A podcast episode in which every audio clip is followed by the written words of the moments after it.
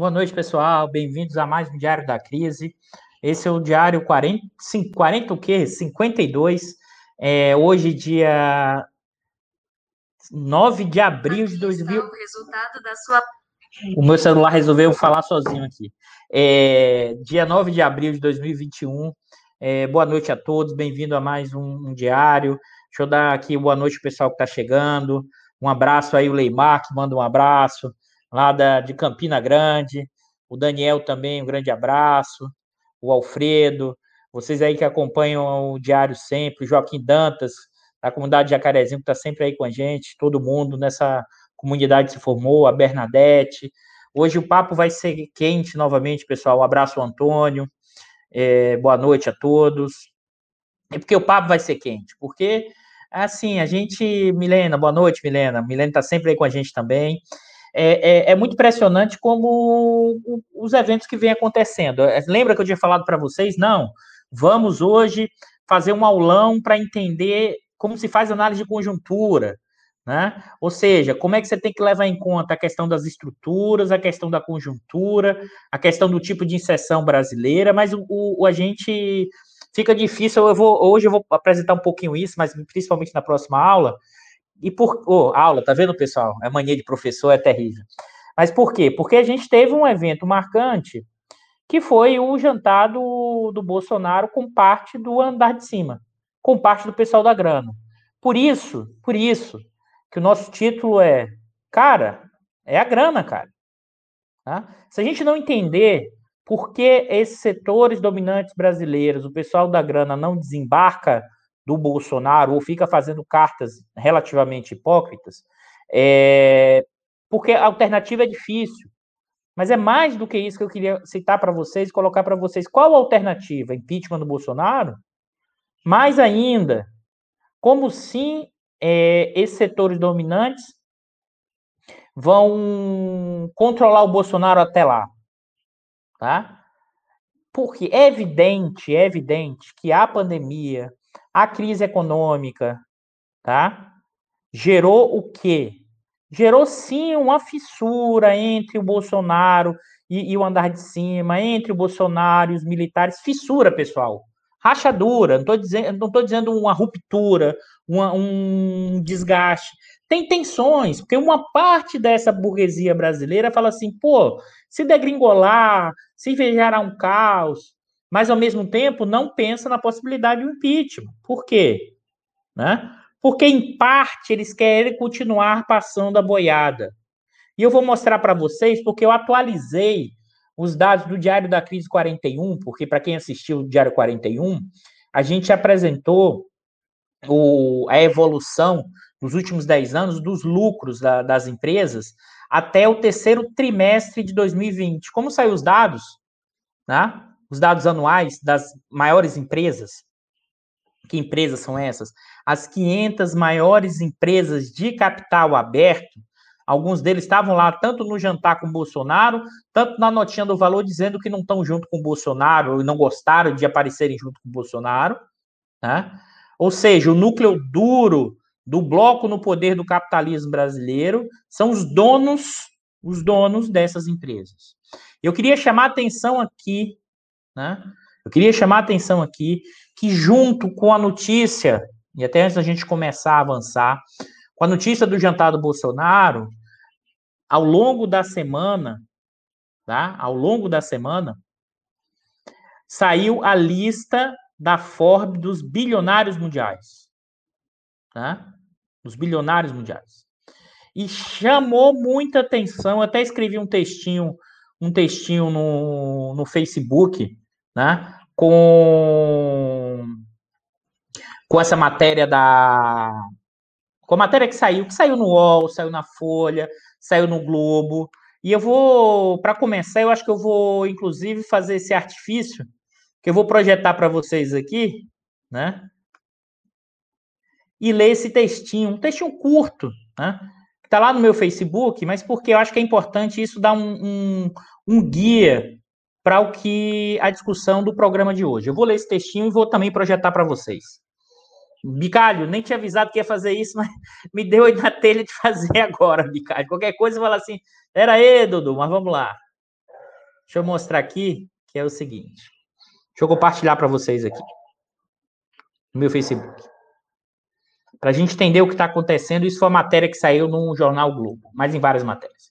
A evolução positiva atual de 1,2 trilhão do estoque de riqueza dos donos da grana no Brasil, no meio da pandemia e com a queda do PIB de 4,1 em 2020, deixa explícito o grau de exploração do capitalismo brasileiro, o enorme processo de concentração e centralização de capital, sobretudo no varejo, nos serviços médicos e na indústria intensiva em commodities, cerveja e processamento de carnes, e a mudança no bloco do poder do capitalismo brasileiro, com a redução do poder da indústria e dos proprietários da construção civil.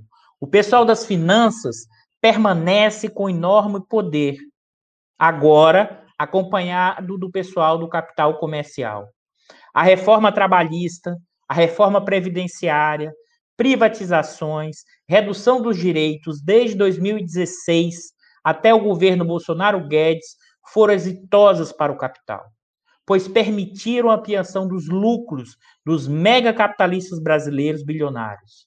Será que vai ser preciso desenhar para o pessoal entender que o motivo dos mega empresários não apoiar o impedimento do Bolsonaro? Ficam com cartinha jogando para a galera, mas na hora do vamos ver é a grana, pessoal. Desde a ponte para o futuro do Temer até o governo Bolsonaro os donos da grana estão buscando uma muda mudar profundamente o padrão de acumulação brasileiro, por meio da desconstrução tanto da Constituição de 88 como das capacidades governamentais constituídas ao longo do século XX. Passar a boiada é a estratégia do pessoal da grana, mesmo que isso signifique mudar as regras do jogo, mesmo com a partida em andamento, provocar mais pobreza e desigualdade, ampliar a fome para boa parte da população brasileira. Esse é o caráter, jeitão nos termos de Chico de Oliveira, do pessoal da grana, setores dominantes no Brasil. E por que meio que eu trouxe a leitura desse textinho aqui para vocês, né? Porque, na verdade, esse texto expressa um pouco do que a gente vai apresentar no diário hoje, a partir das informações. Que informações foram essas? Essa lista. Se vocês olharem essa lista, não tem um industrial, né? Representativa. E, quem é esse pessoal? Esse pessoal, os bilionários, são os donos de boa parte dessas empresas que estão ali, das 500 maiores de capital aberto. Com algumas exceções, porque, por exemplo, a Globo não é uma empresa de capital aberto, tá? E, e os marinhos estão lá com os bilionários. Mas o, uma parte expressiva está ali, dos mega empresários de que os proprietários dessas empresas. E por que eu estou fazendo essa questão? Porque eu acho fundamental para a gente clarear, jogar luz sobre quais são os movimentos desses empresários, o grau de apoio. É evidente que tem tensões, porque a pandemia, tá? É, o aumento do desemprego, sim, provocou o aumento das tensões. Né? Ou seja, eu estava hoje até num, numa live mais cedo, né? na FESP, é, discutindo isso, eu trouxe alguns elementos que eu apresentei lá para vocês, para a gente. Aqui eu vou ter mais tempo até para ampliar esse debate, é, que é o seguinte: eu vou compartilhar para vocês aqui. Né? Quem. A... Opa! Lá. Cheio de números, cheio de coisas. Vamos voltar aqui. Quem apoia o governo Bolsonaro e por quê? Né? Aqui é, de um lado, a gente tem os militares, a gente já falou isso no último programa da crise militar. É só dando um gancho do nosso último programa, qual é a síntese do nosso último programa? A despeito das tensões do alto comando, a despeito dos militares não embarcarem numa aventura, do alto comando não embarcar numa aventura golpista clássica, tá? Os militares, com todas as tensões e rusgas, continuarão no governo Bolsonaro. Porque, inclusive, a diferença dos militares e Bolsonaro é muito mais de forma do que de conteúdo. A mudança de conteúdo é grau. Enquanto uns querem uma mudança psicossocial da sociedade de forma planejada, o Bolsonaro quer de forma revolucionária, tá? no sentido de um, como diz o, o próprio Vilas Boas ao classificar o Olavo de Carvalho, um trotskista de direita, como também o, o, o, Santos Cruz chamou o Bolsonaro. Mesmo com essas rusgas e tensões, permanecerão apoiando o governo e seus quadros comanda Penido e outros chamam do, do, do, também do Coronel Marcelo e também do Pierre Leiner, tá? O partido militar permanecerá no governo, com seus 6 mil cargos, com seus benefícios e com mais gastos na despesa. Mas isso foi o foco do programa passado. No programa de hoje, a gente vai focar, né? Eu trouxe aqui essa, esse meme que está rolando, as empresas e a confederação que participaram do jantar do Bolsonaro.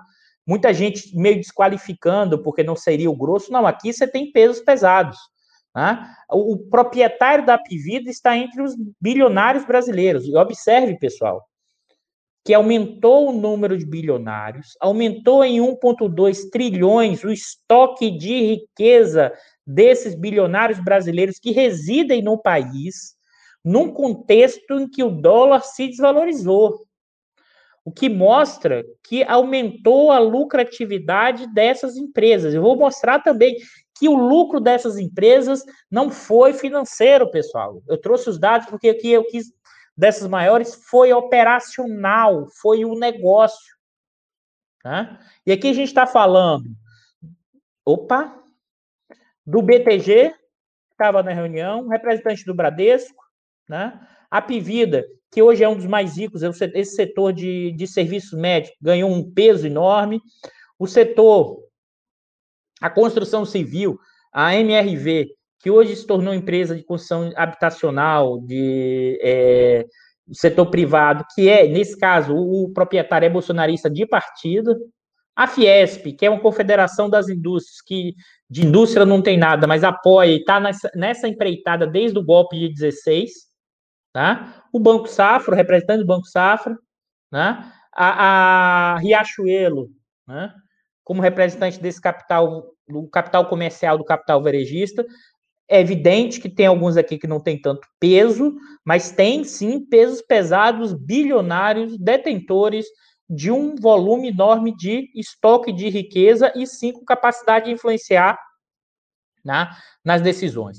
Eu não acho Acho que tem um exagero no sentido que o Bolsonaro foi ovacionado. É como se fosse seguinte: tem um exagero, os empresários hoje não estão ovacionando o Bolsonaro, por outro lado, também as tensões, os problemas não chegaram ao ponto dele ter sido vaiado, ou porque o Bolsonaro e, e esses empresários aqui, esses que estavam no jantar, e os que fizeram uma cartinha no valor, todos eles fecham que.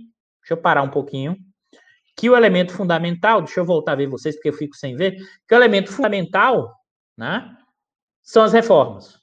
Aquilo que eu falei para vocês, quais reformas? Esse é o ponto. Reforma trabalhista, privatizações, né?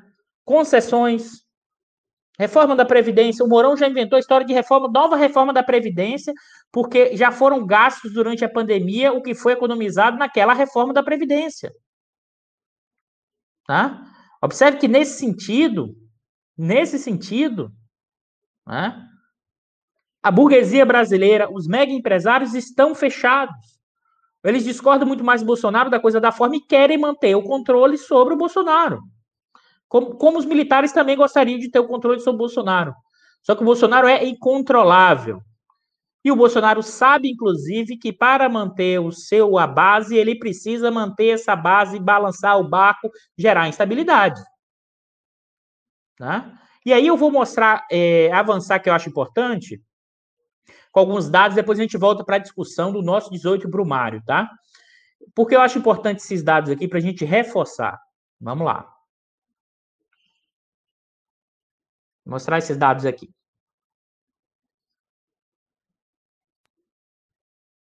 Se a gente olha a trajetória do PIB, né?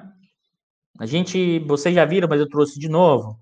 A gente tem um PIB em 2010, um dos maiores dos últimos tempos, tá? Depois, uma desaceleração, uma queda enorme. A gente viveu uma profunda crise em 15 e 16. O PIB se recupera positivamente, mas com taxas muito baixas. E uma queda no ano passado de 4,1%.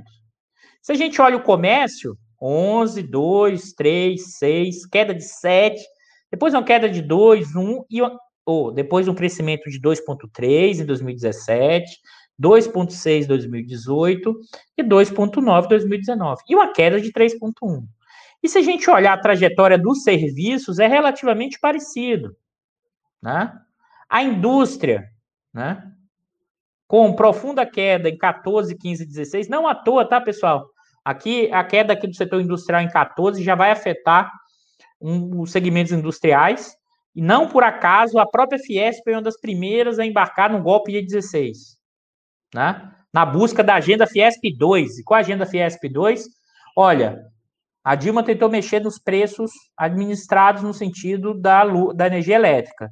A Dilma reduziu taxa de juros no momento. A Dilma nos deu subsídio, mas a gente não recuperou lucratividade. Qual é a última fonte de custo que a gente tem que atacar?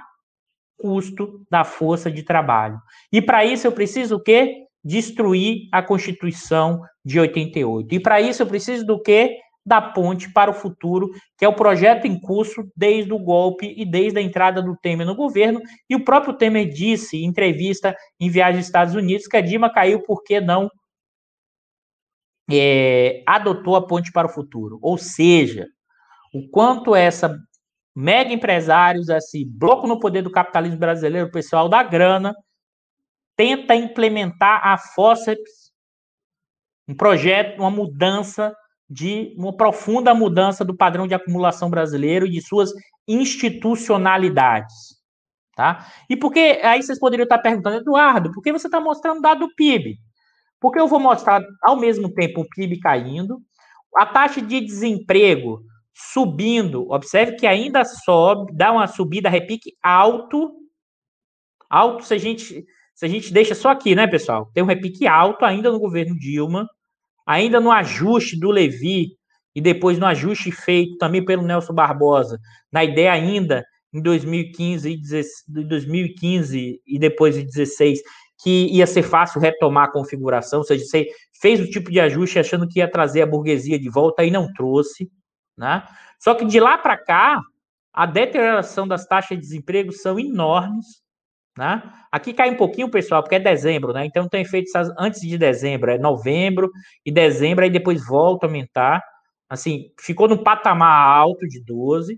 Com a pandemia, subiu para o patamar de 14, cai um pouquinho em dezembro e voltou com a tendência, provavelmente vai, vai passar né, com, a, com a desaceleração do primeiro trimestre, provavelmente vai suplantar esse pico. Né? Por outro lado, e aí a gente olha isso em termos de variação do, do, das pessoas ocupadas, que é importante. Em 2020 foram 7 milhões de pessoas saíram da ocupação. Né? Ou seja, a gente tem o um menor nível de ocupação desde 2012, com menores salários e trabalho precário. Tá? E nesse momento, sem auxílio emergencial, que garantiria as pessoas em casa no momento em que a pandemia chega no seu pico. Eu trouxe até aqui o gráfico da Globo, né? A Globo aqui, o gráfico do G1, depois a gente volta a falar da Globo, e como a partir tem uma explosão da pandemia, um aumento da percepção da população, dos riscos que isso gera. Agora, qual é a questão disso tudo que se coloca? E você vai dizer, pô, no meio disso tudo, no meio do PIB, no meio desses dados é, macroeconômicos agregados, que mostra um desempenho econômico de emprego, renda e PIB pífel, desde 2016, por que os caras da grana estão com o Bolsonaro e estiveram com o Temer? Aqui, pessoal, esse gráfico explica. Isso, ta... Isso é o quê? A taxa de lucro das 500 maiores empresas de capital aberto. O que é a taxa de lucro, pessoal? É o lucro líquido, isso tudo dado de balanço, tá? Isso dado todos os dados extraídos da economática e que também tem disponível na CVM, dados abertos do governo federal, CVM tem também esses dados disponíveis, tá? Mas eu extraí da economática. O que é que acontece aqui? Observe como a trajetória do PIB de queda acompanhou fortemente a trajetória de queda das empresas não financeiras, ou seja, as empresas produtivas. Tá? Por outro lado, os bancos, isso tudo setor privado, tá, pessoal? Eu isolei, tirei aqui o setor estatal, porque eu estou querendo analisar o bloco no poder, o pessoal da grana, do setor privado. Tá? É, Eu vou até parar, eu preciso voltar aqui para ver se eu tô tudo ok. Tô, tá tudo ok. Qualquer coisa aí vocês vão escrevendo, o Bicalho me avisa, porque como eu não enxergo é, se tá tudo ok, eu fico só olhando para o gráfico. Se der um problema, você me avisa aí. Só um minuto que eu volto, pessoal. Então, o que acontece? Vamos lá. Esse gráfico aqui mostra o quê? Vamos lá. Tá? Um alinhamento entre maior entre a queda do PIB e a queda do lucro das empresas não financeiras privadas. Ó, o que, que vai acontecer depois de 16, depois das mudanças estruturais ditas para gerar desenvolvimento e crescimento? Olha como o PIB se recupera num patamar, recupera, é evidente que tem duas quedas, mas é um patamar de crescimento menor do que o período de 11 e 13 né? menor.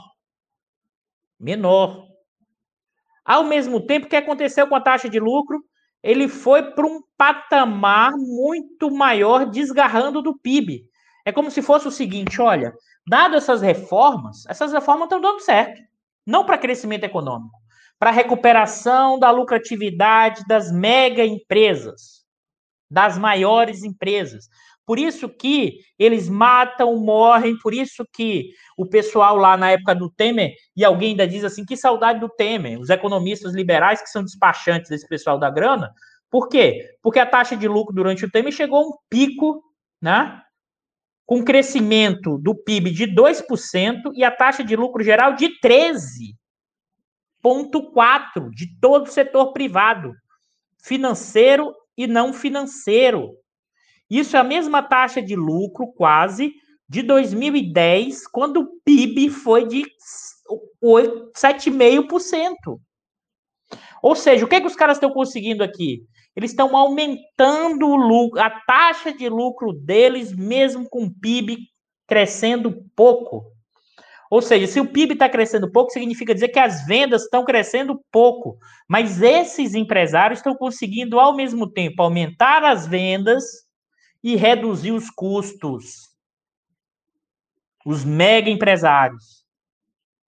Observe que os bancos reclamaram, ó, meu lucro caiu. Os bancos, então, é impressionante a, a, a hegemonia, a capacidade dos bancos terem lucros independente da trajetória do PIB.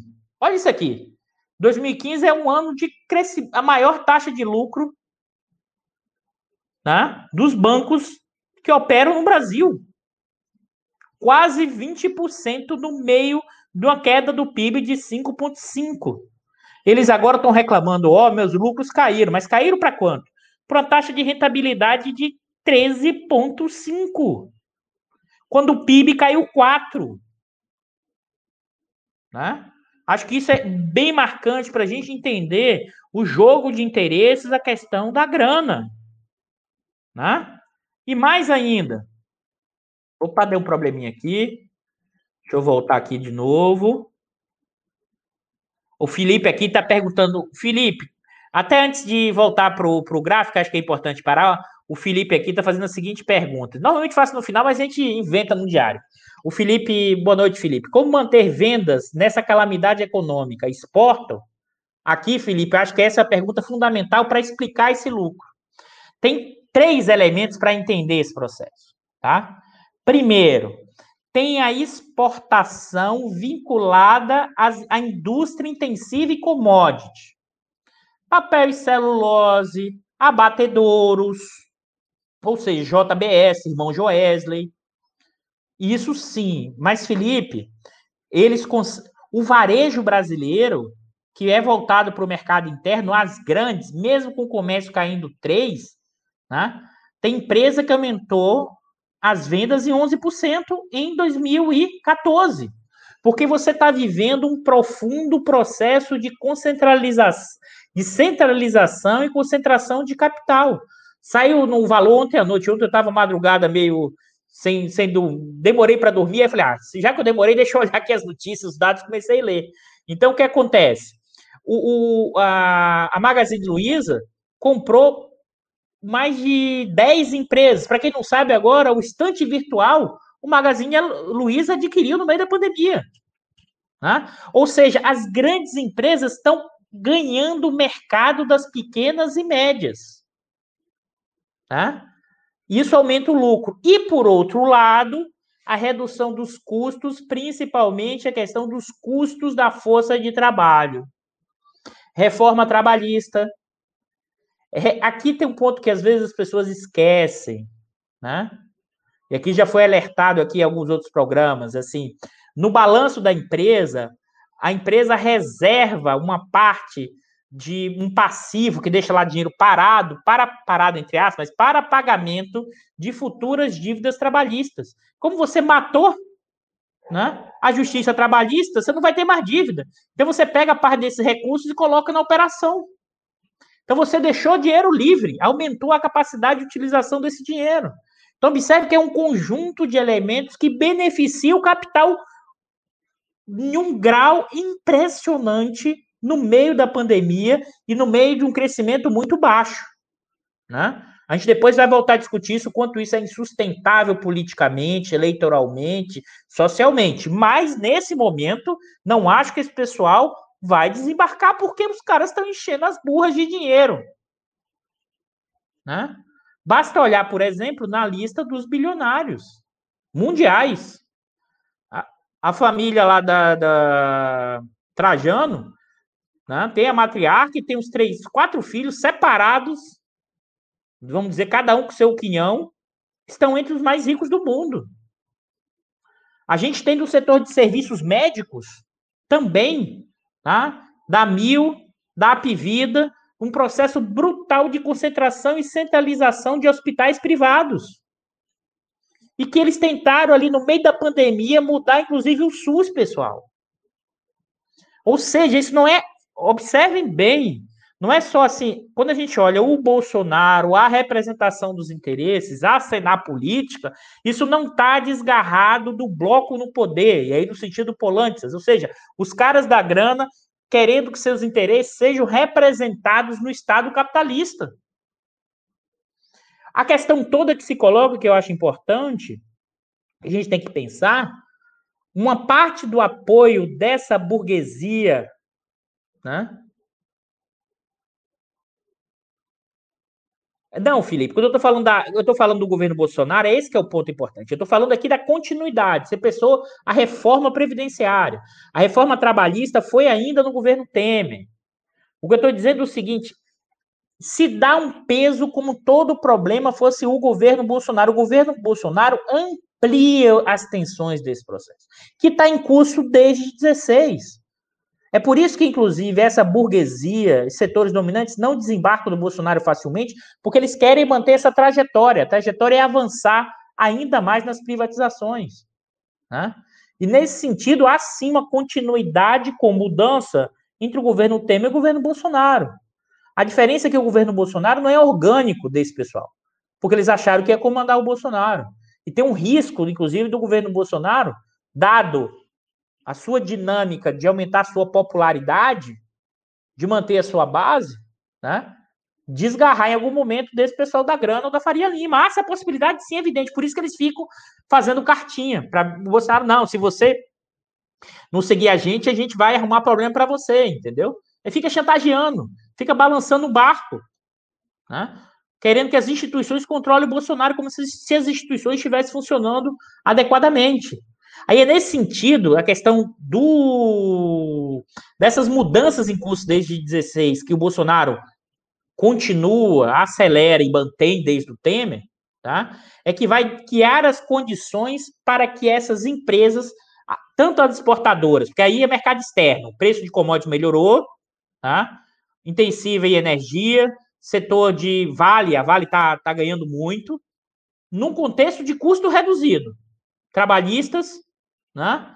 custos é, tributários, e por outro lado, tem sim também os ganhos do segmento do varejo, com a concentração e centralização, a, gran a grande empresa do varejo engolindo a pequena e média, comprando empresas de plataforma de rede e provavelmente na disputa para controlar a logística de transporte, a logística de distribuição.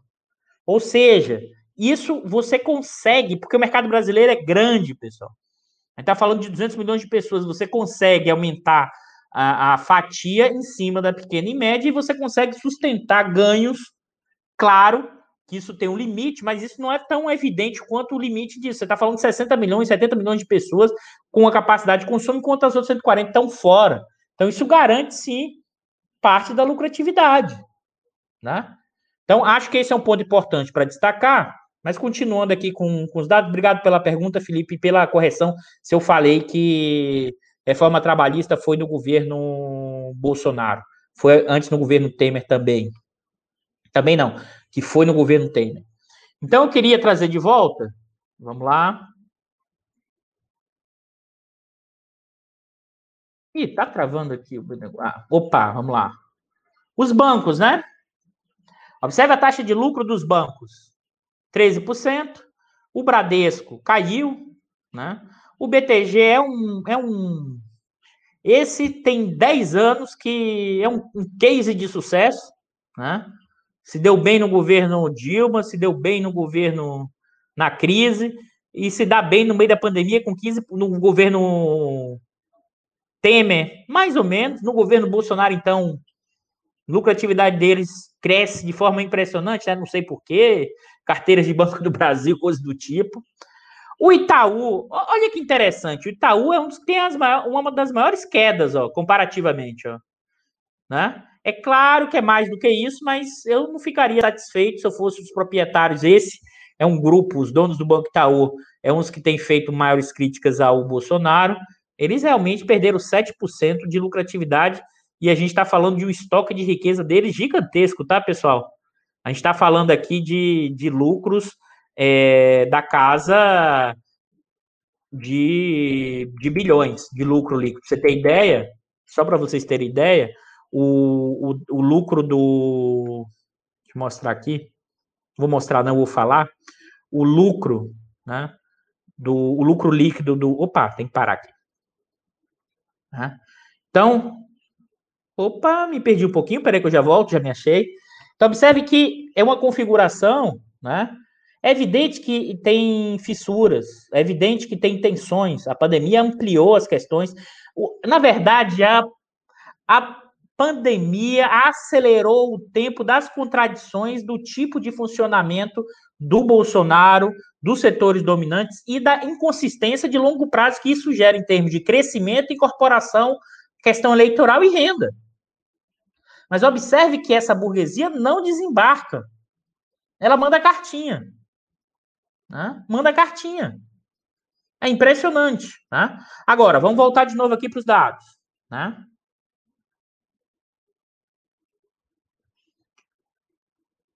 Opa, hoje o computador está meio devagar.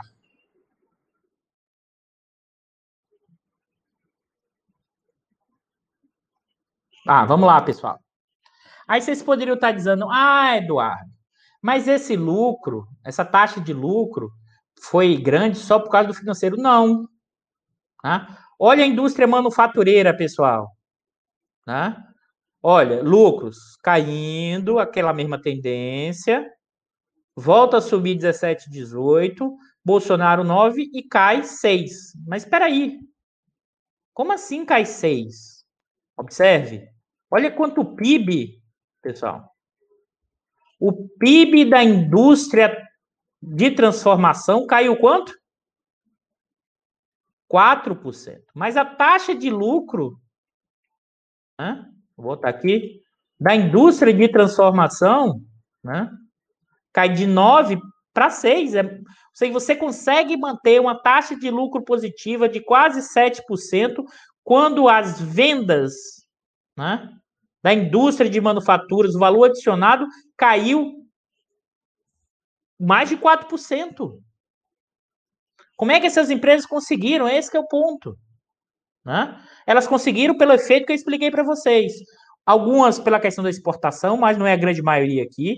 Aqui é no caso da indústria, pessoal. As empresas que sobreviveram, aqui é o ponto. A indústria perdeu a participação, está chegando quase a 7% do PIB, é nada né? a indústria de transformação. Mas as que sobreviveram que são essas aqui, ó, as que sobreviveram à indústria de transformação, 6,6, elas são competitivas.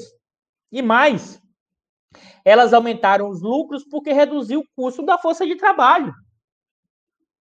Né? Então, é nesse arranjo que eu acho fundamental entender.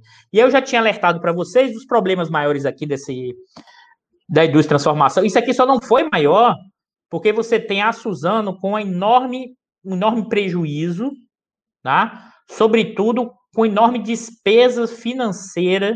Eu vou mostrar para vocês do, de perdas financeiras da, da Suzano de mais de 10 bilhões, em termos de, de, Eu não entrei no detalhe, talvez seja algum tipo de aplicação financeira, algum head errado que eles fizeram, mas se você tirar isso, né, a, só para sete e pouco, assim, as 500 maiores de capital aberto. O que chama atenção, olha o comércio varejista, olha o comércio varejista. Por isso que esse pessoal vira bolsonarista até o último momento da vida. Não apenas o velho da van, mas olha o comércio varejista. 12% lucro, 9, 11, 2, 8, cai para 1, 0 1, cai para 1.5 e 16, volta a subir em 17, 18, 19 e chega a 10% em 2020, quando o comércio cai 3%, pessoal, no PIB. Isso aqui que a gente está chamando de um processo de concentração e centralização impressionante. Aí eu sei, Bicalho, aqui, olha o setor elétrico, Bicalho, esse, esse que está doido, querendo doido para entrar na, na aba da privatização da Eletrobras. Olha o que aconteceu com esse pessoal, recebendo subsídio, porque a questão das vendas, com lucratividade de 18%, é lucratividade maior do que os bancos. Não por acaso o BTG está com um braço enorme no setor elétrico. Né? Não por acaso a conta de energia elétrica fica mais cara. E vai, e, e, ou seja, observe, esses elementos são fundamentais. Aqui sim, viu, Felipe, como você comentou? Aqui é feito vale, ó, vale. Aqui, por exemplo, mineração é exportação mesmo. É efeito preço e efeito quanto é a China. Como aqui também, ó, vou mostrar para vocês, o, a indústria de alimentos, principalmente abatedouros, ó, 20%. Os irmãos Joesley, sabe aqueles, aqueles que lá em 2017 tiveram esse prejuízo aqui, a JBS, ó, tá vendo? Ó, todos os problemas. Olha o que acontece com eles agora. Eles estão lucrando mais que banco. Mais do que banco. Hã? E a indústria, em geral, né, permaneceu com lucro positivo em vários setores, com algumas exceções. Por exemplo, impressões e atividades auxiliares, a questão dos livros, a indústria de equipamento de transporte, né? despenca, indústria de fio e têxtil, né? indústria de papel por causa do efeito da Suzano, sobretudo, mas indústria de produtos de metal, 32%. É evidente, o que, é que a gente tem aqui? Aqui conseguiu ficar e sobreviveu, mas ela, ela não gera uma grande quantidade de emprego, e esse segmento que seria chamada burguesia industrial, ela hoje tem um peso diminuto com uma capacidade de influência, influência no bloco, no poder, muito pequena. Basta ver a lista de bilionários da Forbes que saiu, não tem um industrial. Né? Vamos voltar aqui, porque senão vocês ficam cansados de tantos dados. É... Observe que esse, essa é uma questão fundamental para a gente entender é, essa dinâmica. Ou seja, 2020 foi uma maravilha para o grande capital brasileiro. No meio da pandemia, com queda do PIB de 4%, né? E o setor empresarial está ganhando com Bolsonaro, passando reformas, 134 bilhões de vendas de ativos da Petrobras, de carteiras de, de ações do Bandespar e vários outros ativos sendo vendidos. Concessão agora de aeroporto. Né? O pessoal vai tentar manter o Bolsonaro o máximo possível, mesmo com seus riscos, primeiro, primeiro, né? Porque quer passar a boiada. E segundo, pessoal, tem que olhar o custo de transação. Agora, igual institucionalista falando, imagina que, que onde eu fui me meter, mas qual é o custo? Você vai botar o, o, o qual é o custo do impeachment, do processo? Significa parar a privatização, é isso, Bernadette. Olha que eu nem botei os dados do agronegócio. Por que os dados do agronegócio eu não coloquei? Eu ia comentar depois ainda. Porque os, o agronegócio não são grandes empresas, eles não são mega empresários. Então, eles não aparecem nessa lista de capital aberto. Mas os dados do agronegócio, né, na verdade, as taxas de lucro vão ser maiores, provavelmente, do que dos grandes. Por quê? Porque teve um aumento do preço internacional, teve aumento da demanda e os custos dos produtos importados cresceram num, numa velocidade menor do que o preço de exportação. O setor do agronegócio hoje está rindo, está uma lucratividade, os ganhos de, de 2020 maior é, do que quase todos os outros setores. Não por acaso, é, o PIB né, do, da agropecuária né, cresceu. Deixa eu confirmar aqui, 2%. Deixa eu só para não estar tá falando errado. O PIB agropecuário cresceu 2%, enquanto o PIB total caiu 4,1%. Como a indústria extrativa cresceu 1,3%, que aqui é basicamente efeito vale e efeito, em parte Petrobras, mas efeito vale. Né? Então, o que é que se coloca? Essa burguesia agrária do agronegócio, né, ela também vai bem e ela tem um forte cruzamento com o centrão. As pessoas esquecem. A expressão do centrão, o boi, a Bíblia e a bala, o boi, tá? Ela é so, a questão do agronegócio ela é extremamente sobre-representada no Congresso. A frente parlamentar, eu já repeti isso aqui, mas não vou esquecer de. tem que a gente, às vezes, por repetição, a gente vai reforçando. 270 parlamentares fazem parte da frente parlamentar da agropecuária brasileira. Tá? Da agropecuária brasileira. Então, nesse sentido, os apoios do Bolsonaro ainda continuam expressivos. Quer seja no agro, é evidente que tem problemas, tem a pandemia, a vacina, a tendência é que esse ano seja um crescimento baixo. Se não tiver auxílio, o varejo não vai conseguir lucrar como lucrou. Se quebrar o teto, os caras e ter mudanças na taxa de juros, com mais auxílio, isso pode gerar não tão ganhos do setor financeiro. É evidente que o jogo está mais embolado e essas fissuras fazem com que as pessoas da grana fiquem, em certa medida, desconfiada do Bolsonaro e falando, pô, o cara está me entregando, mas pode ser que alguma coisa pode dar um problema muito maior. Mas o problema é o custo. Qual é o custo? Fazer um impeachment? Botar um mourão? Se você faz um impeachment agora, pessoal, você catapulta o Lula, se bobear, para ganhar no primeiro turno. As pessoas não entenderam, assim, e os caras do dinheiro fazem esse cálculo. Porque, por incrível que pareça para alguns, mas é isso, o projeto, o, o, o trabalhismo, o, PT no seu projeto, o que tem, né? Para essa burguesia hoje é demais. Eles querem destruir a Constituição de 88, eles querem eliminar os sindicatos.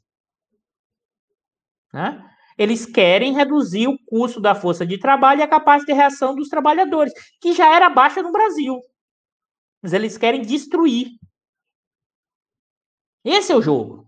Por isso que eles seguram a onda do Bolsonaro, mesmo com o risco do Bolsonaro.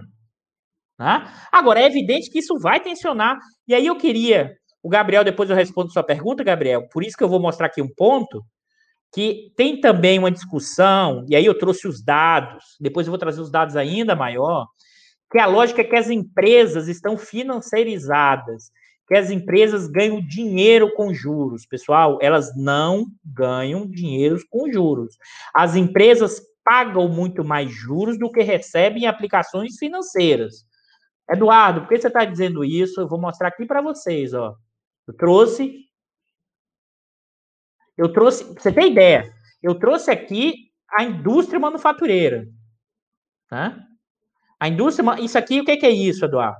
Isso é o resultado financeiro do balanço da empresa entre receitas financeiras menos despesa financeira. Isso aqui já está deflacionado em bilhões de reais e, e, e, e, deflacionado pelo IPCA acumulado de 31 de 12 de 2020. Olha a indústria manufatureira. Paga mais juros do que recebe. E isso em todos os setores. Em todos os setores. Aquilo que eu já tinha mostrado em outro diário da crise.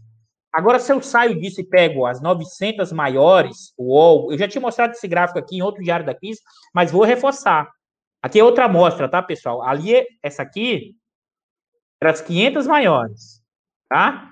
Essa aqui são as 900 maiores, independente de ser capital aberto ou fechado.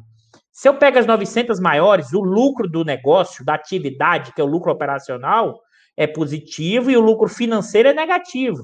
Dessas 500, dessas 900 maiores, só 231 tiveram receitas financeiras positivas em 2019. Oh, né? E a grande maioria, quase 669 empresas, tiveram o quê? Receita financeira negativa. Então, o, o, lucro financeiro, na verdade, ele é negativo na maioria das empresas do capitalismo brasileiro. Agora, por isso que eu trouxe isso para voltar de novo à Globo que comentaram, é diferente, porque a Globo, ela, a Globo não, a, a, o grupo Globo não é um padrão das empresas brasileiras. E por quê? Porque o lucro financeiro da Globo, né, é enorme em relação ao lucro operacional, quase 40%. A UOL também, que é o proprietário da Folha, mas o UOL também tem banco, mas a Globo não. Né? Essas, essas duas empresas, a Light e a, a Impel, todas essas aqui são empresas, inclusive, de controle acionário norte-americano. São o quê? O lucro financeiro é maior. Mas o grosso do capitalismo brasileiro, das empresas brasileiras, pagam mais juros do que recebe. Aí alguém poderia estar perguntando assim: mas, Eduardo, você está dizendo que o fenômeno da financiarização não existe? Não.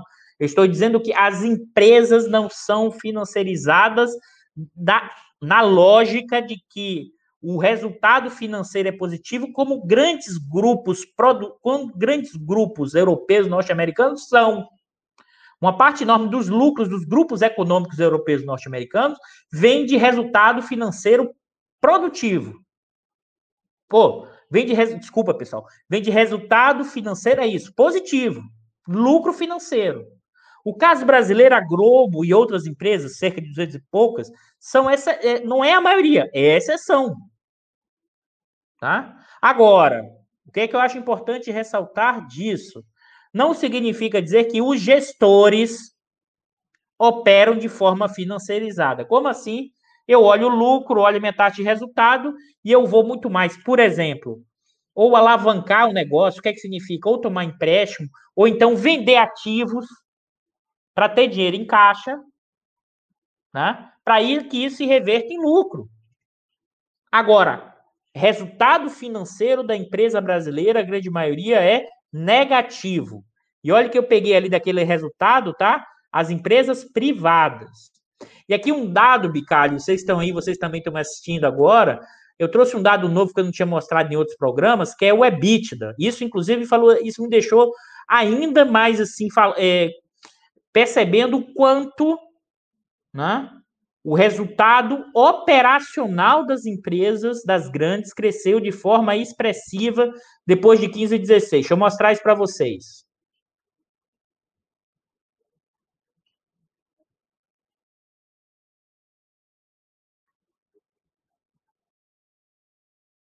Aqui, ó. Vamos lá. O que, que é o EBITDA? Tá? Ele é um, é um indicador financeiro que ele expressa a geração de caixa da empresa, operacional, né? a geração de caixa operacional do negócio da empresa, antes do pagamento de juros, antes do pagamento de impostos, né? É, e levando em conta a questão da depreciação, ou seja, geração de caixa operacional. Observe, isso me chamou muita atenção, pessoal. Nessa amostra de 500 empresas, de, e dessas empresas, as não financeiras privadas, o conjunto dessas maiores do EBITDA, né, 276 bilhões, 261, cai em 12, cai em 13, tudo em termos reais, deflacionados, né? cai em 14, em 15, né? em certa medida que aumenta, volta a aumentar em 16, 17, 18, 19, 20. Aí vocês vão dizer, Eduardo, mas por que em 15 a taxa de lucro foi tão negativa e o, e o resultado operacional foi positivo? Vocês poderiam estar me perguntando por quê? Porque essas grandes empresas, tá? O resultado financeiro em 15 foi muito negativo, tá? Só olhar isso aqui, ó. Cadê? Ah, não, não, não, não botei, só botei. Eu, te, eu vou mostrar depois, mas por que foi muito negativo? Porque essas grandes empresas, a maioria delas, tomam empréstimo em dólar no mercado internacional. E em 2015 você teve uma desvalorização do câmbio de 50%. Então você teve uma enorme despesa financeira realizada nesse período, né? E que gerou um lucro líquido negativo. Né? Mas observe que, é, olha o varejo, olha a evolução do varejo em termos de geração de caixa do negócio. Olha desvinte, pessoal. É o maior dado da série do varejo, no meio da pandemia, no meio da crise. Né? Olha o setor energia elétrica. Essa aqui, Bicalho, é, é o maior da série desde 2010, no meio da pandemia. É por isso que eu, aquela, aquele textinho que eu li no início do, do diário de hoje. Por isso que os mais ricos aumentaram o seu estoque de riqueza. Por quê? Porque essas empresas, que são a propriedade deles, lucraram mais, aumentaram o estoque de riqueza deles, aumentaram o valor de mercado, né? E aí aumentaram o estoque de riqueza desses bilionários brasileiros. Olha a indústria de manufatureira, pessoal. Olha o EBITDA. Né? Também enorme. A geração de caixa operacional. Né? Mineração e exploração de petróleo. Aqui, ó, o que o Felipe falou. Aqui é melhora commodity. Aqui, é, em manufatureira, tem melhora de commodity, mas tem a dinâmica interna. Aumento da fatia de mercado, aumento de concentração e centralização. O varejo é a expressão disso.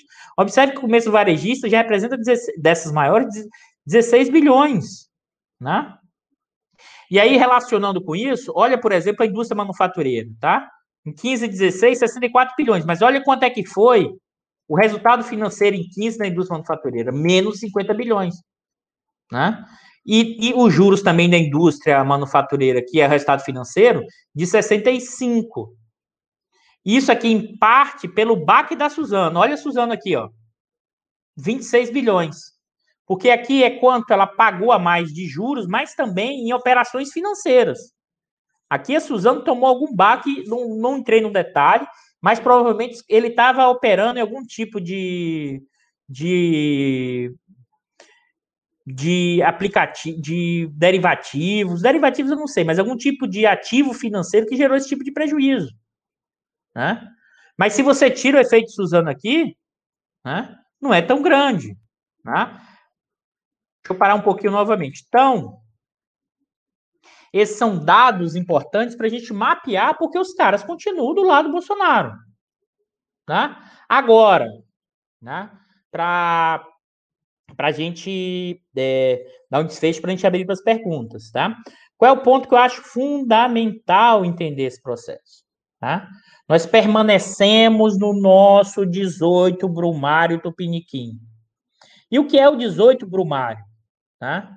O 18 Brumário é um período que é, é analisado, que o livro do Marx é o 18 Brumário, tá? analisando o movimento de insurreições e de conflitos e crises entre 1849 e 1851 na França.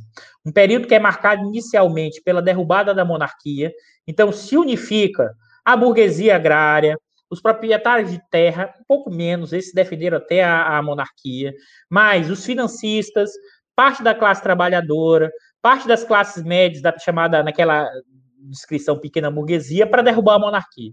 Só que nessa derrubada da monarquia começa uma disputa né, entre os financistas, a burguesia industrial e os trabalhadores vão reivindicar por melhores condições de vida. E se junta essa burguesia novamente, suas várias frações, e contragolpeia os trabalhadores. Só que eles também têm dificuldade de estabilizar o sistema, porque é um querendo derrubar o outro. Né? É nessa configuração em que o poder de classe se desgarrou do poder de Estado. Explica isso, Eduardo. É nessa franja que o Bonaparte terceiro, o sobrinho neto do Bonaparte original, por isso que o Marx vai dizer que é, a história se repete como farsa ou como tragédia, né? Ou seja, ele vai assumir esse poder sem o apoio. Ele vai virar, na verdade, primeiro-ministro, mas ele vai dar um, um contragolpe na burguesia e se volta à proclamação da monarquia.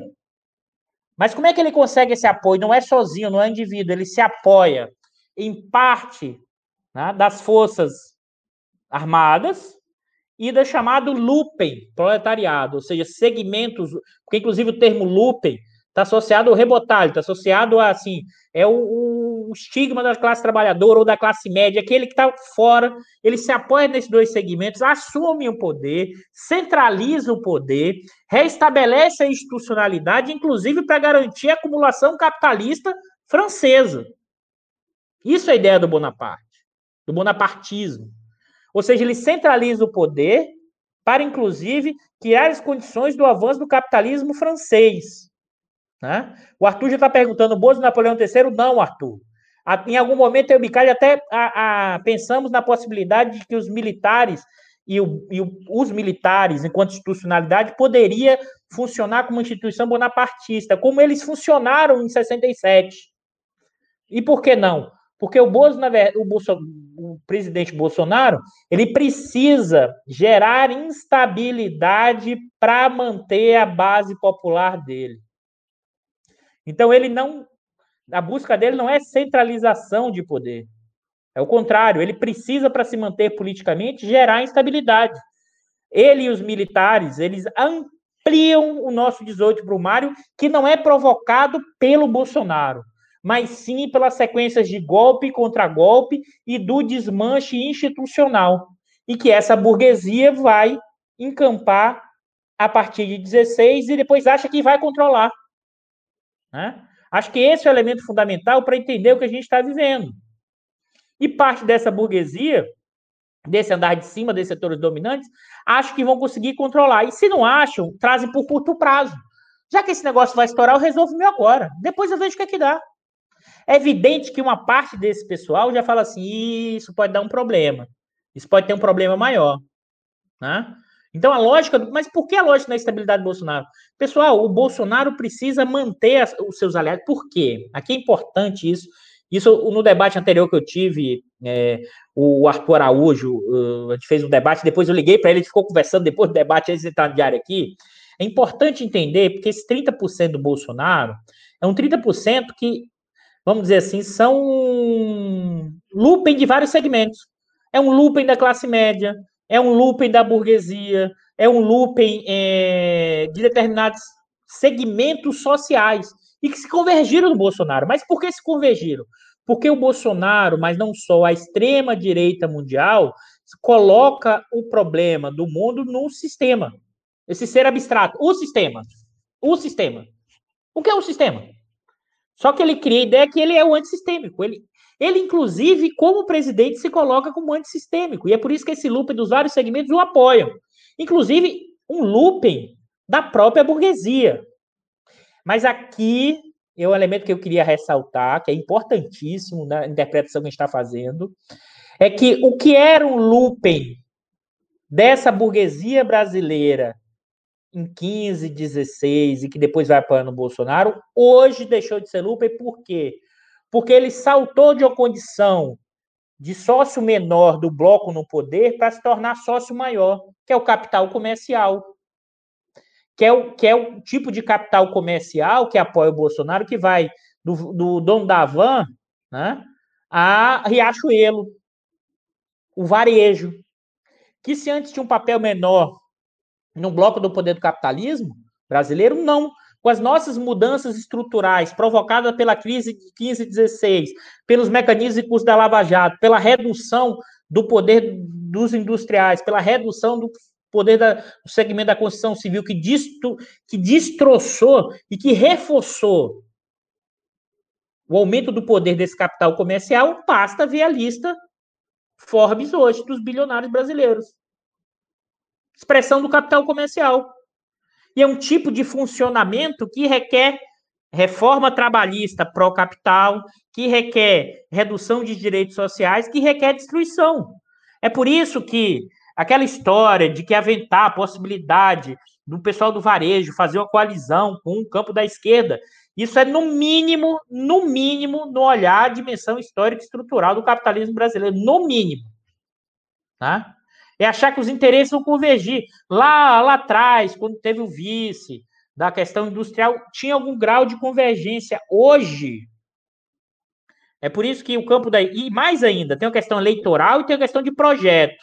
Qual a questão eleitoral? Qual a questão eleitoral? A questão eleitoral é uma parte desse 30% do Bolsonaro vai no Bolsonaro e que dá cola nesses vários loopers desse segmento é o antissistêmico. Aí você vai fazer uma campanha eleitoral que é centrista, com o argumento que vamos parar de brigar, que é que a classe média é, dita esclarecida quer resolver o problema, porque o problema é só de briga. Não tem problema de crise econômica, não tem problema da questão de renda, ninguém fala sobre taxação dos ricos, é muito cara de pau. Aí você traz isso e não roda, não vai rodar porque não vai ter voto. Então você tem que manter, inclusive, uma ideia de que vai mudar o sistema para melhorar as condições materiais de vida da população. Né? Então, nesse sentido, nesse sentido, tem uma questão eleitoral, ainda tem uma questão de projeto. E por que tem uma questão de projeto? Como é que você realiza um projeto integrador da sociedade, um projeto de reconstrução que gere emprego e renda decente, sem revogar elementos das lei, da lei trabalhista? Como é que você vai ter um movimento sindical forte, importante, sem de, é, modificar as leis trabalhistas referente à questão sindical? O varejo vai topar isso, o capital comercial vai topar isso, reduzir sua lucratividade essa mesma que deu o golpe em 16, querendo a ponte para o futuro, porque queria retomar a lucratividade, e retomou em 17, 18, 19 e 20 no meio da pandemia, ela vai aceitar esse tipo de processo? Desculpa, não vai. Né? É no mínimo, é no mínimo, é, é o que eu estava falando com o Bicalho assim. Primeiro, ah, tem que ver se o Lula vai poder ser candidato, acho que vai. Segundo, tem que ganhar. Porque o Bolsonaro hoje está numa, numa, posição complicada, mas desconfio que o Bolsonaro vai reagir daqui para frente. Antes de chegar em 22, tem 21. Né? E ele está no momento com 30% da pandemia no auge e sem auxílio. Isso não é trivial, pessoal. Isso não é trivial. As pessoas estão achando que o Bolsonaro está desmanchando. Eu, assim, o pessoal está achando que o Bolsonaro está desmanchando desde o início do governo. Ah, saída do Moro, agora o Bolsonaro desmancha. Pô, ficou igualzinho, nem abalou. A pandemia caiu, o auxílio veio, subiu a popularidade. O auxílio saiu, caiu a popularidade, mas sempre 28, 30. Você vê no meio disso tudo, ele tá pau a pau na campanha com Lula. Né? Na pesquisa eleitoral com Lula. Claro que 2022 é muito longe. Ainda tem um outro elemento que eu acho importante, é caso a esquerda ganhe, como ela vai governar, tá, pessoal? Você acha que essa burguesia, esse pessoal do capital comercial, do capital financeiro, esses banqueiros, né, vão querer um tipo de reversão desse processo? Por isso que a analogia que eu vejo hoje, claro que é muito longe ainda, mas não é de 64, não é um pré-golpe clássico. É muito mais da eleição de 50 do Getúlio ou seja, Getúlio tentando fazer conciliação, a UDN pressionando. De um lado, ele cede no início do governo, que faz um ministério muito mais cheio de udenistas liberais. Depois os caras continuam indo para a porrada para destruir o governo, os militares querendo fazer o movimento. Ele, ele, ele faz o quê? Joga o salário mínimo lá para cima. O João, que era ministro do Trabalho, joga o salário lá para cima, traz o apoio de volta. A gente está muito mais. Claro que a história não se repete igual. Claro que é outro momento histórico, mas se a gente não configurar primeiro um projeto que minimamente tem alguma direção, isso não vai ser resolvido na conjuntura eleitoral. Se não tivermos consciência disso, né, é, fica difícil é, pensar o Brasil, pensar mudanças, pensar processos. É evidente que agora temos um candidato no sentido do campo, um candidato no campo da esquerda que tem capacidade de derrotar o Bolsonaro, porque até então o pessoal não tinha ninguém. O Bolsonaro vai chegar cabaleando no, em 2020? Não sei, difícil dizer, mas eu não vou me furtar de dizer, acho que não. Por quê?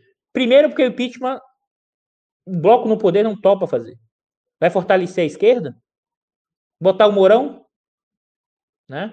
O, o Dória é candidato. Pessoal, o Dória Eu não sei como é que o pessoal ainda fala do Dória.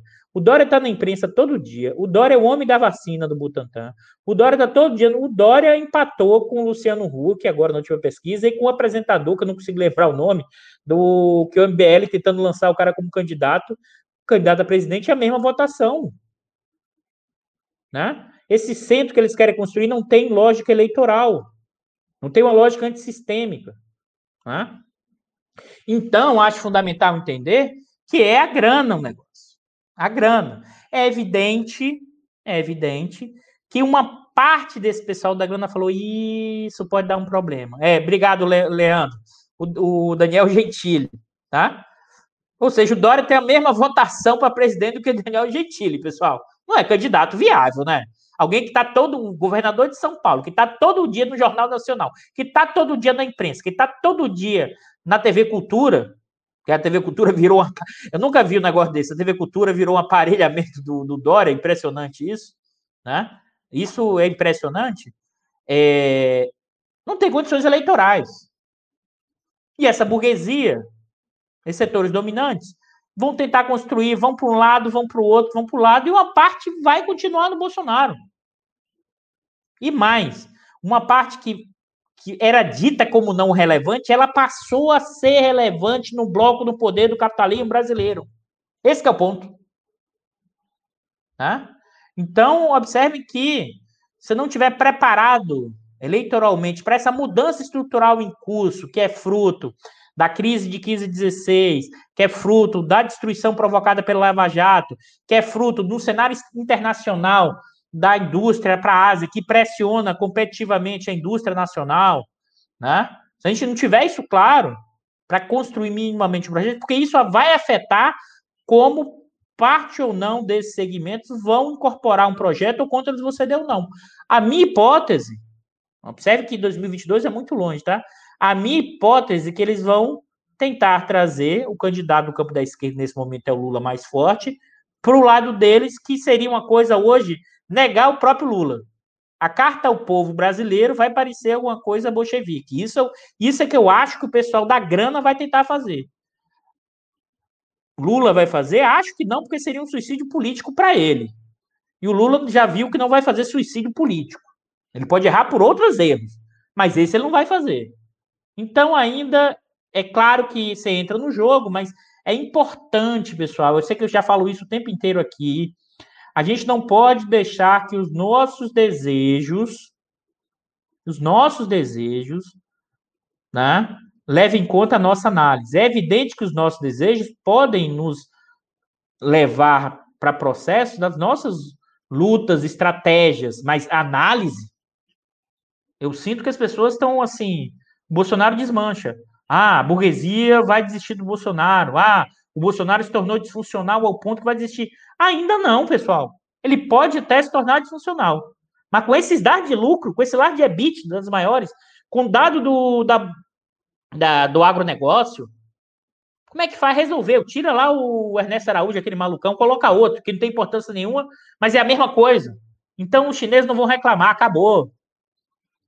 E o boicote internacional tem que ter muito cuidado. Os americanos estão mais preocupados com a Rússia e com a China do que fazer boicote com o Bolsonaro agora. Nós deixamos de ser relevante. A gente, se a gente mexer em coisas, a gente, os caras podem.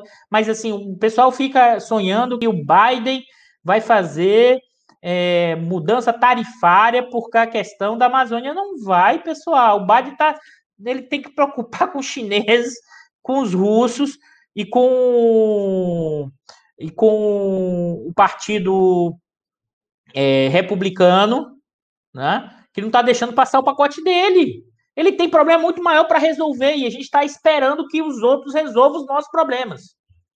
Ou que vai do Biden, a que vai do Gilmar Mendes, meu Deus.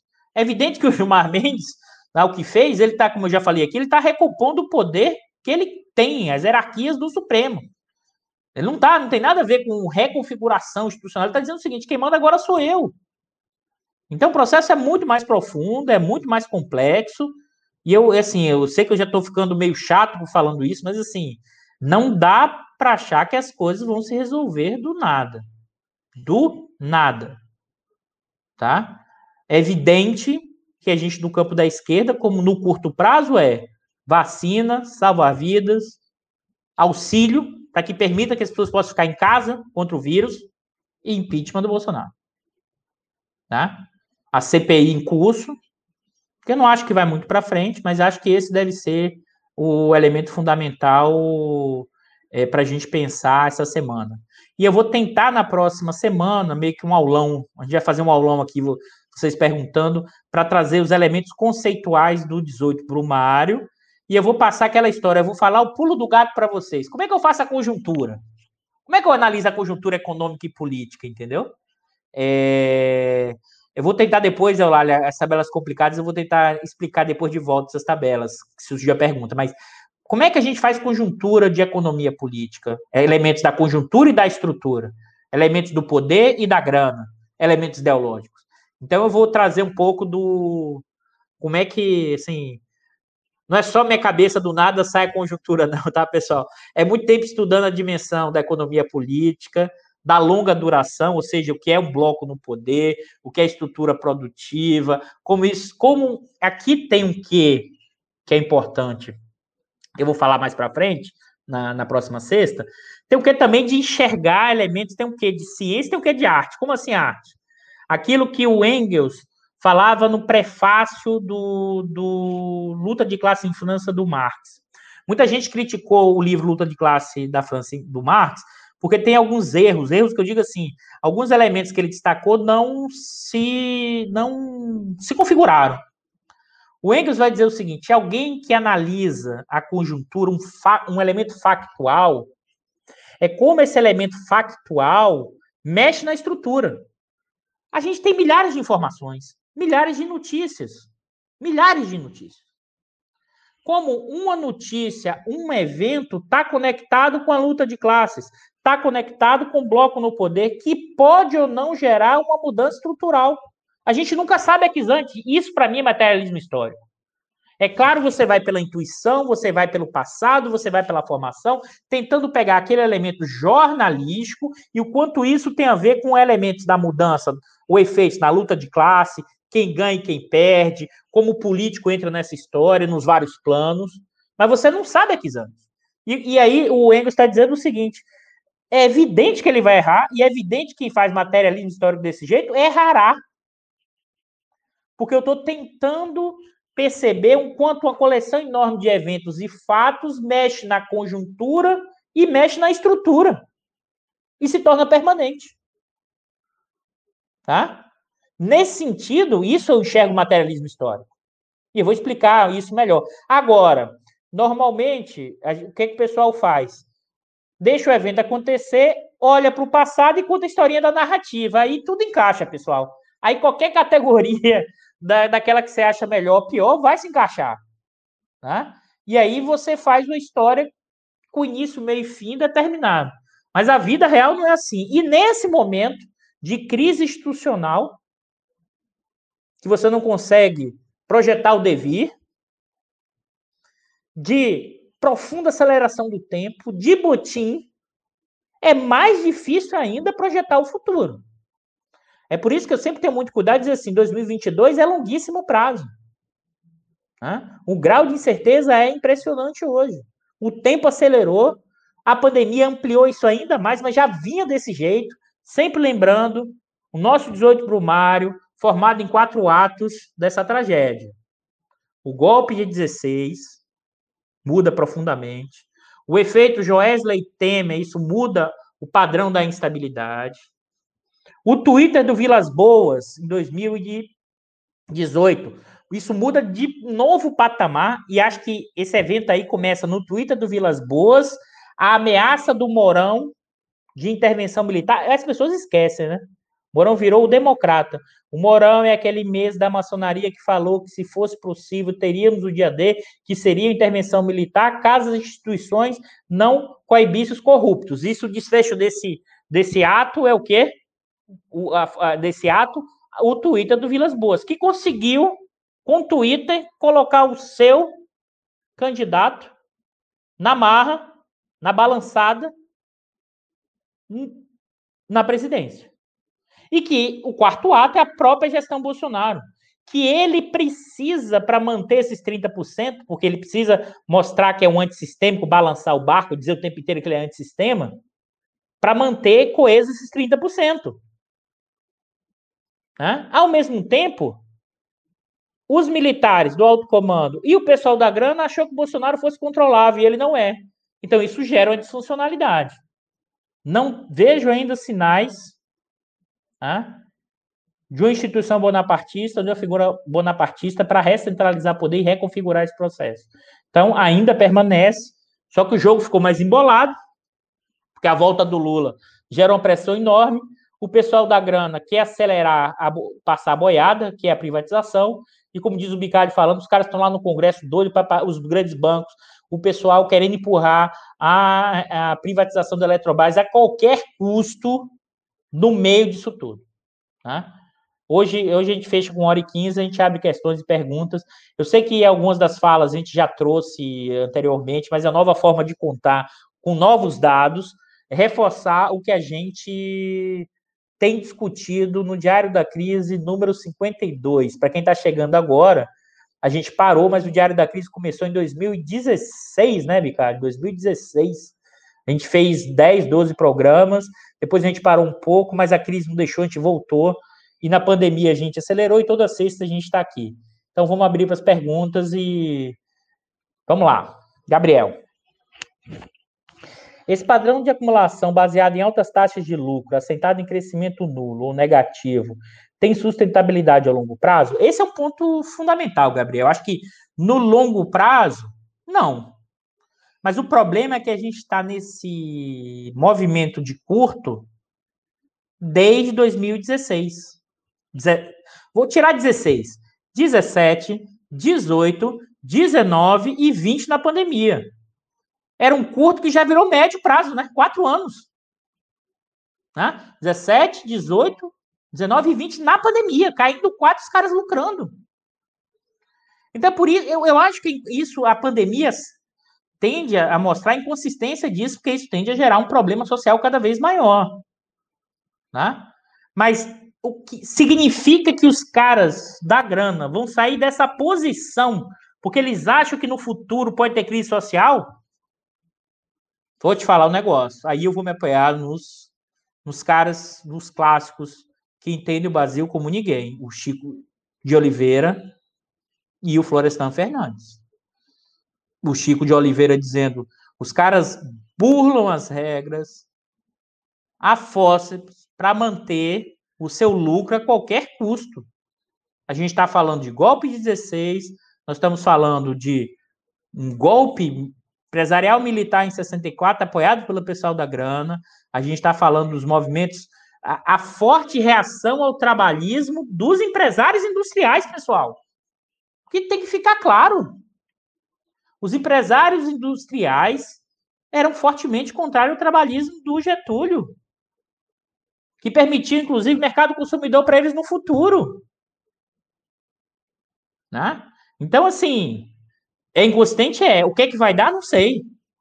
Mas não acho que é uma trajetória fácil de sair, não. É por isso que eu trouxe o exemplo muito mais. Com todos os cuidados que alguém tem que ter para fazer análise histórica do passado, é outro momento, é outra realidade.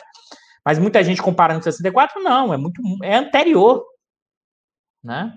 É uma lógica aí é, nessa configuração que a gente vê hoje. Mas vamos lá para a próxima. Rogério.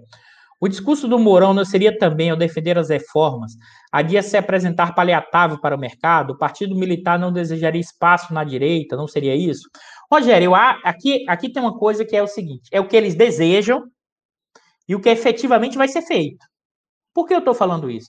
É evidente que o partido militar gostaria que o Mourão ganhasse espaço. Mas o Mourão pode até ganhar espaço com o mercado, mas aí o Mourão não tem voto. O Mourão não teria capacidade né, de ganhar uma eleição. O Mourão já fala de mercado desde o início, é porque as pessoas. O Mourão, ainda antes de entrar na campanha eleitoral do Bolsonaro, que ele era do clube, presidente do clube militar, ele vai, ele vai fazer, ele e depois o vice dele que assumiu, vão dizer que o desenvolvimento e crescimento chinês tem a ver com a abertura de mercado. O Mourão repete, pessoal, repete as ideias do Avelar Coutinho. Quem tiver curiosidade de ver o que, é que o Mourão pensa sobre mercado, sobre essas coisas, assista uma palestra dele em 2007 da maçonaria. É uma coisa liberal difusa, toda torta, cursinhos da GV, com um planejamento que é a coisa do militar, como se fosse impossível encaixar. Nacionalismo, planejamento é coisa torta do liberalismo difuso, sem, com mercado sem Estado, e que, ao fim e ao cabo, embarca nessa lógica de que intervenção estatal é coisa de comunista. Ele embarca nisso. Ah, Eduardo, isso é demais. Pessoal, lembrem-se que o Keynes, né, o Lord Keynes, o defensor do capitalismo, foi chamado de comunista. Ele dizia, e ele dizia: vou salvar os capitalistas da própria ganância dos capitalistas. Nesse das instituições, as formas de intervenção estatal, o controle. Agora, a gente no Brasil, as instituições desmanchando, como é que você vai? Você não tem nem instituição e nem interesse para fazer esse movimento. Tá? Então, acho que é isso que é importante. Não acho que o Mourão terá essa capacidade. Intencionalidade eles têm, mas a, a diferente é a intencionalidade e a efetividade. Marco Aurélio. Professor, existe uma tensão entre capital produtivo anacrônico e capital rentismo? Aí, Marco Aurélio, esse é um debate, inclusive eu orientei um, uma tese, depois eu, eu boto o link para vocês aqui, é nesse ou no próximo programa, é, que a Laura, uma orientada minha, fez uma tese mostrando sobre isso. Eu acho que tem um exagero na ideia de que existe um grande conflito entre rentismo e capital produtivo, tá? E por que eu estou falando isso? Porque a gestão do setor produtivo, ela incorpora dimensões financiarizadas.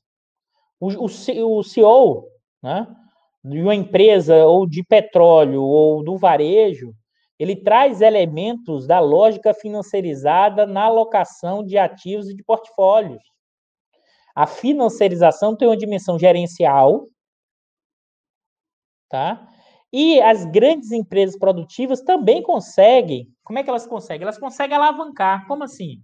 Elas vão ao mercado de capital, elas vendem títulos privados das grandes empresas. E isso capitaliza a empresa. Quando o juros está muito baixo, isso é muito bom. Se o juros sobe muito, o que, é que eles fazem? Eles desalavancam. Então, assim, eu acho que tem um exagero nesse conflito, porque, na verdade, a forma como o capitalismo assume hoje gera possibilidade de ganhos para o setor produtivo e financeiro ao mesmo tempo. E mais ainda, mesmo que no caso que eu apresentei para vocês, que as empresas brasileiras pagam mais juros do que recebem juros, tem que sair do, da PJ para a pessoa física. Então, o dono dessas empresas tem com sua riqueza pessoal aonde? Em fundos de investimento e que depende da taxa de juros. Então é mais complexo essa conexão, não dá para ficar numa coisa binária, é, rentismo versus produtivismo, para entender a forma como o capitalismo contemporâneo assume.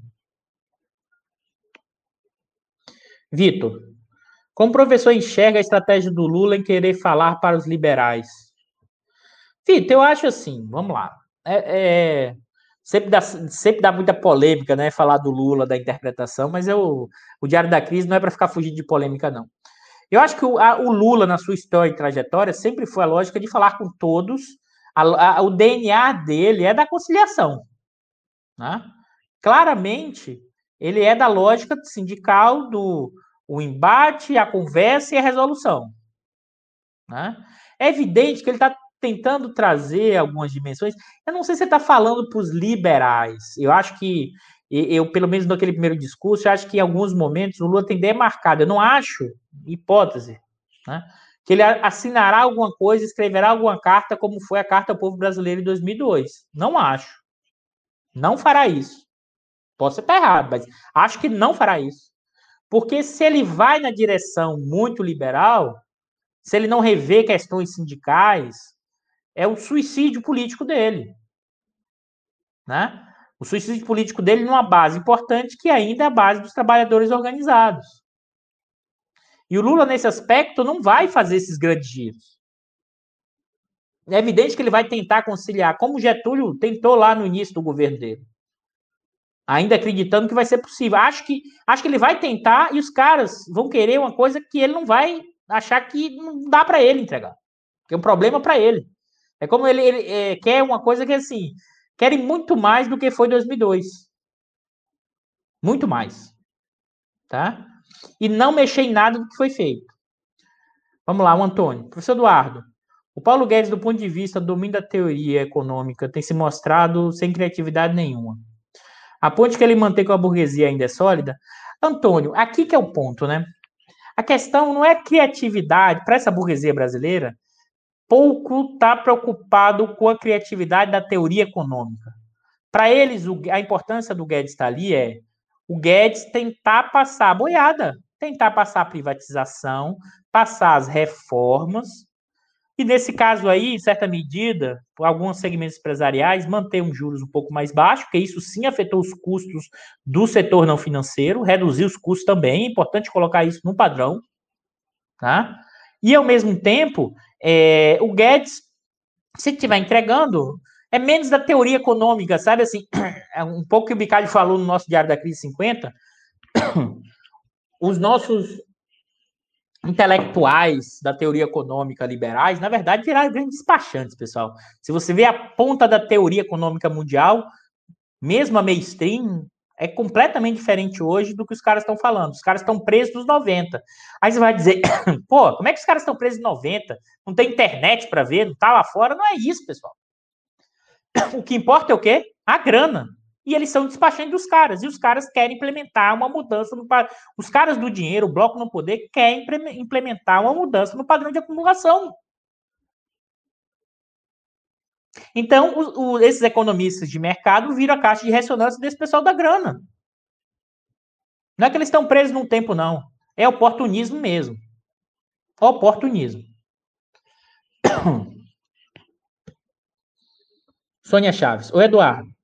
Mas há frações de classe na burguesia industrial como fração nacionalista? Fale dela. É, a fala dela é dominada. É, Sônia, na verdade aqui tem que ter o cuidado do que é a burguesia industrial e do que é a fração nacional. Tá? Existem diferenças. Porque esse é um debate, inclusive, marcante dos anos 50 e 60, o quando a nossa especificidade do caso brasileiro, como na nossa formação da burguesia industrial, ela sempre teve um pé na fração proprietária de terra. A transição, inclusive, da burguesia industrial paulista nasce a partir da burguesia agrária. Tá? E o quanto foi possível industrializar sem criar um mercado nacional, que o Chico de Oliveira, no, livro dele, que eu não vou me lembrar agora, tá? diz o seguinte: na transição lá nos anos 20 e 30, você já tinha uma, um mercado mundial de máquinas e equipamentos. Porque se não tivesse, você teria que o quê? Disputar o excedente entre indústria e agropecuária e agricultura, como foi a Guerra de Secessão.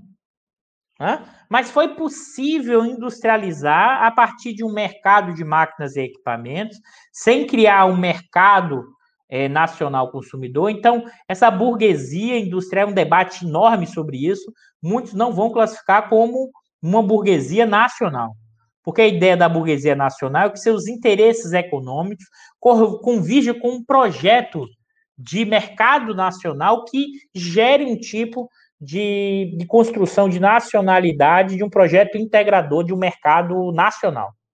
Então, essa burguesia, esse é um debate lá dos anos 40, 50, e que, se você observar, você não. Os interesses dessa burguesia industrial não se convergiram numa, num interesse de uma burguesia nacional, que é a ideia, interessante isso, que é a ideia lá dos anos 50 e 60, da Revolução Popular Democrática.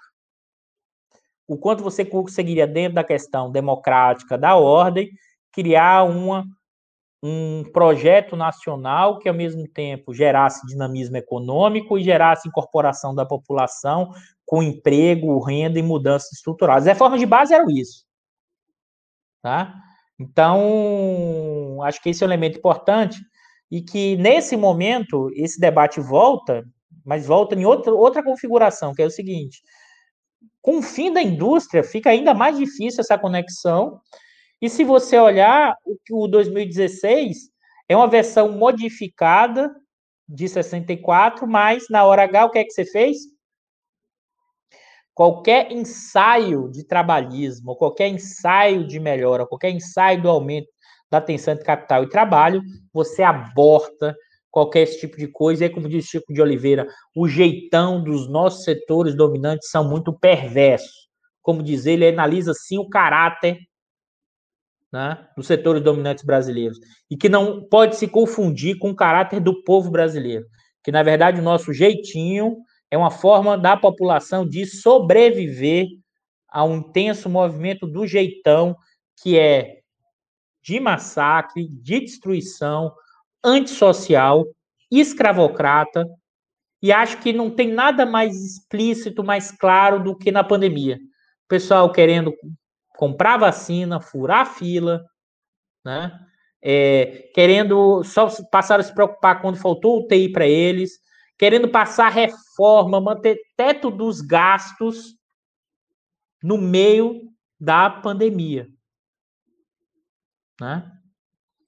Ou seja, manter, eles querem máscara, mas manter o teto. Essa é a carta do, desse pessoal. É, é, ou seja, como é que você vai manter as pessoas em casa se não tiver auxílio, se não tiver a lógica do teto? A Bernadette, com a bancada do Boi tendo 200 e alguns no Congresso, 270, Bernadette, eu olhei, é a, a bancada é, agropecuária, é, é a maior representação histórica deles, acho que são 270 parlamentares. Opa, desculpa, Bicalho, eu não, eu não vi a pergunta da Bernadette. Não li toda é, fica engessado para qualquer possibilidade de mudanças das atuais reformas, concorda? Não, Bernadette, aqui a gente nunca pode trabalhar a ideia da impossibilidade. Aqui é a diferença do que é o realismo e do que é a ação política e movimento. Se a gente achasse que não tivesse movimento, para que fazer análise? A gente não pode cair no fatalismo. É evidente que a depender do presidente que entre, da bancada, e da sua capacidade de mobilização popular, de mobilização dos atores e começa a gerar, o pessoal vai. O pessoal não é fixo. Política não é fixo. Né? Política é sempre relativa a esses movimentos. Né? É, é, acho que isso que é importante o tempo inteiro. Quem não sobe, cai, como disse. Como... Ai, meu Deus. Falhei agora o, o, o autor clássico. Ai, bom, eu lembro até é, quem não sobe cai, ou seja, é sempre um jogo de posições relativas. Posições relativas. Não quer dizer, é, é mais ainda, a gente vive um momento que a gente não tem a mínima ideia da trajetória. A gente sabe que está no complicado, mas existem eventos que acontecem não previsíveis. Né? Se aumenta as tensões, as questões políticas, você pode ir girando. Não está nada definido, pessoal. Situação é ruim, mas se não, sério, se não teria nenhum sentido, sentido fazer qualquer análise achando que está tudo dominado, porque não está. Não está porque não tem essa unidade, um bloco no poder, não está porque existem momentos históricos, momentos, eventos, aquilo que o, que o Engels estava falando, Max, eventos factuais, jornalísticos, que podem gerar mudança estrutural que a gente nem sabe de antemão. Isso é materialismo histórico. Ou seja, eu não sei o futuro, ninguém sabe. A ideia da análise da conjuntura é que um evento no presente pode gerar uma mudança maior em uma questão estrutural. Ou, ou pode saber que não gerar nada. E aquilo que a gente não olhou vai ter um efeito muito maior. Né? Então, tem dimensões que são fundamentais para pensar os processos históricos. Né? E, e, e que eu acho importante é, que acho fundamental é assim, é, é, a frase que é dita pelo, pelo que é, ai meu Deus, é o Gramsci, agora me falhou, é o otimismo da vontade e o pessimismo da razão. Pessimismo da razão e otimismo da vontade. Né? Então isso sempre tem que estar tá na análise, porque depender da conjuntura, o tipo de estratégia de movimentos que são diferentes, que não estão determinados, pelo contrário, nunca teve tão aberto, mas ao mesmo tempo tão ruim para os campos progressistas. Mas nunca teve tão aberto, pessoal. Né? Se tivesse sob controle, não teria chegado na dinâmica de um problema como a gente tem hoje. É esse que é, essa que é a lógica. Se, se os caras do poder da grana tivessem controlando o tempo inteiro, não tinha chegado no Bolsonaro como chegou nesse momento. É o Gramsci, é isso mesmo. Eu leio o Gramsci o tempo inteiro. Hoje, hoje a cabeça está cansada mesmo. Frase clássica do Gramsci, eu uso o Gramsci o tempo inteiro. É... Obrigado, pessoal. Obrigado, Leandro. Obrigado, Luciano. Mas é isso, pessoal. Mais, mais alguma pergunta aí, Bicalho? A gente está quase fechando, tá? Novamente, desculpe se não responder todas as questões, todas as perguntas. A gente sempre tenta responder o máximo possível, tá? Mais alguma, Bicalho?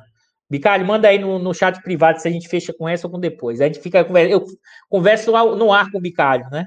Bicalho volta no programa 60, tá? De 10 em 10 ele aparece. Vamos lá. Anderson. Sindicatos enfraquecidos. O que restou da CLT virou o teto para os trabalhadores. O que mais perdemos nesse embate capital e trabalho se esse governo continuar de pé? É, Anderson, não. Vamos lá. A questão toda que se coloca é o seguinte: como é, como são mobilizar esses novos trabalhadores? Esse é um debate internacional. É evidente que a CLT virou teto. As, o, a, a, precarização do trabalho nas grandes cidades e em várias regiões, e também nas pequenas e médias, é enorme. A, as pessoas estão ficando felizes porque estão entregando Uber. Tá? É evidente que você tem uma, uma configuração enorme. Agora, ao mesmo tempo, é, não é tão trivial a diferença entre interesse de classe e consciência de classe. E achar também que todos os trabalhadores terão consciência de classe ao mesmo tempo, não terão. É como você organiza, apresenta as formas de transformação né, e a forma de inserção no conjunto de sociedade. Você vai dizer, ah, Eduardo, isso é muito abstrato. É, mas assim, a gente vai ter que reconstruir muita coisa. Né? Você tem razão, acho que é, é, ao mesmo tempo você tem, tem que lembrar que metade da população, estudo recente, brasileira, está em risco de alimentação, de comida, de não ter comida no próximo mês, na próxima semana. E 20% foi empurrado para a miséria absoluta. Então, assim, é um. São contradições importantes, tensões enormes, mas novamente queria voltar aqui a essa discussão, que ao mesmo tempo são as formas como essa população, que seja por jeitinho, que seja pela reexistência, pela reexistência, as formas de luta, da sobrevivência, do dia a dia, do drible, da forma de sobrevivência, mais ou menos integrados, ele, no sentido, eles têm um elemento fundamental para a gente pensar. Não é o que necessariamente a gente gostaria, mas eu acho que tem. A gente está numa profunda é, movimento em que o Brasil do futuro virou o Brasil do presente. Teremos que resolver elementos fundamentais, estruturais da nossa sociedade que não acho que serão resolvidos em 22, mas acho que é uma quadra histórica que nós iremos resolver. Não acho que seja em 22, mas talvez esse seja um momento histórico que ficou muito visível os processos, ficou muito claro as dinâmicas, e eu acho que o, um certo grau de ascensão social que você teve nos últimos tempos embolou o jogo, sabe? As pessoas não vão querer voltar simplesmente para o que foi é, num projeto eleitoral é, nesse processo. Eu vou terminar aqui com essa última pergunta do Tupinambá.